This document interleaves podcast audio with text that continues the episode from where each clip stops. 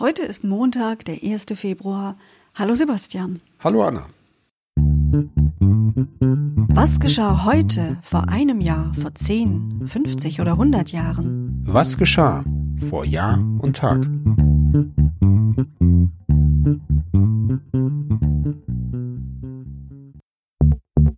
Vor einem Jahr. Für die beiden Hafenstädte Rijeka in Kroatien und Galway in Irland begann am 1. Februar 2020 ihr Jahr als europäische Kulturhauptstädte. Als Leitmotiv für das Jahr hatte Rijeka gewählt Luca Razlicitosti, also Hafen der Vielfalt.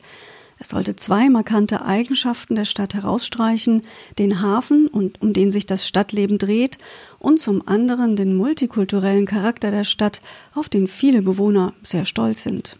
In Galway begannen die Feierlichkeiten zur Eröffnung erst einige Tage später. Geplant waren dann noch fast 2000 weitere Veranstaltungen zu den Themenkomplexen Sprache, Landschaft und Migration. Diese dürften jedoch wie so viele andere Veranstaltungen auch der Corona-Pandemie zum Opfer gefallen sein. Auch deshalb wurde das Kulturjahr für beide Städte bis Ende April dieses Jahres verlängert. Vor zehn Jahren.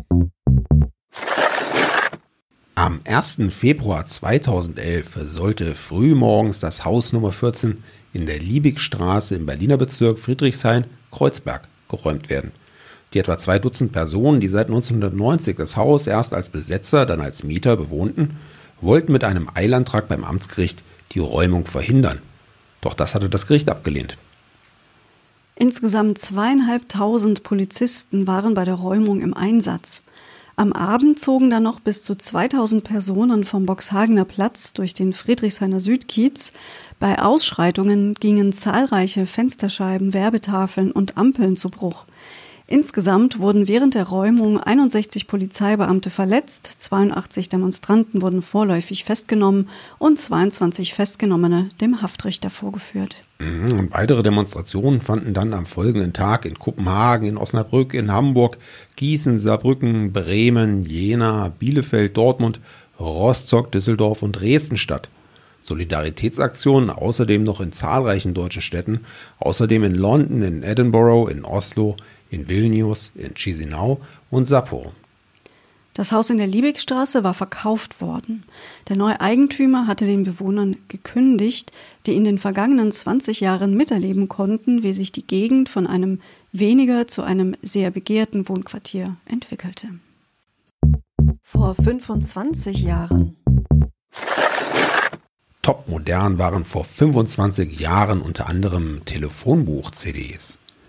An diesem Tag, am 1. Februar 1996, veröffentlichte ein süddeutsches Unternehmen in Konkurrenz zum Platzhirschen Telekom erstmals ein eigenes Telefonbuch in CD-Form. Wenige Jahre später spielten solche Datenträger dann keine Rolle mehr, dank des allwissenden Internets. Vor 50 Jahren. Am 1. Februar 1971 wurde die Preisbindung für Trinkmilch aufgehoben.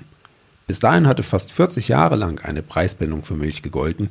In der Folge stieg der Milchpreis um 8 bis 10 Pfennig pro Liter. Über 80 Prozent der Molkereien waren damals genossenschaftlich organisiert und gehörten also den Bauern. Ja, und die meisten Molkereien nahmen die Freigabe der Endverbraucherpreise dann zum Anlass, gestiegene Kosten auf Handel und Verbraucher umzulegen.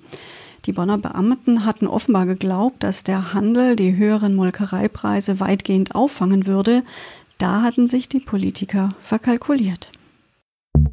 Vor 75 Jahren. Am 1. Februar 1946 wird durch ein einstimmiges Votum des jugoslawischen Parlaments in Belgrad Josip Tito zum ersten Ministerpräsidenten des Balkanlandes gewählt. Und ebenfalls am 1. Februar 1946 die erste Nummer der Zeitschrift Pinguin erscheint. Herausgegeben wird sie vom Schriftsteller Erich Kästner. Und noch eine Zeitungsmeldung. Die Frankfurter Rundschau meldete am 1. Februar 1946, das 1943 bei einem Luftangriff auf Frankfurt zerstörte Geburtshaus von Johann Wolfgang von Goethe sollte originalgetreu wieder aufgebaut werden. Vor 100 Jahren Als erstes Kabarett der Stadt wird am 1. Februar 1921 in Leipzig die Retorte eröffnet, in der Nähe des heutigen Zoos. Am ersten Programm wirken Autoren wie Walter Mehring, Max Hermann Neise und Joachim Ringelnatz mit. Was Kabarett betraf, spielte Leipzig damit rasch in einer Liga mit anderen Städten wie München oder Berlin. Heute existiert das Haus schon lange nicht mehr.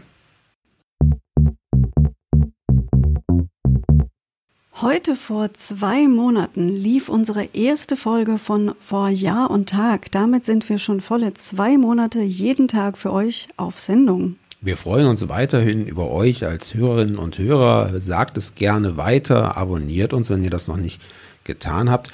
Und wenn ihr Anregungen, Wünsche oder Kritik loszuwerden habt, dann könnt ihr uns ganz einfach kontaktieren über unsere Facebook-Seite vor Jahr und Tag.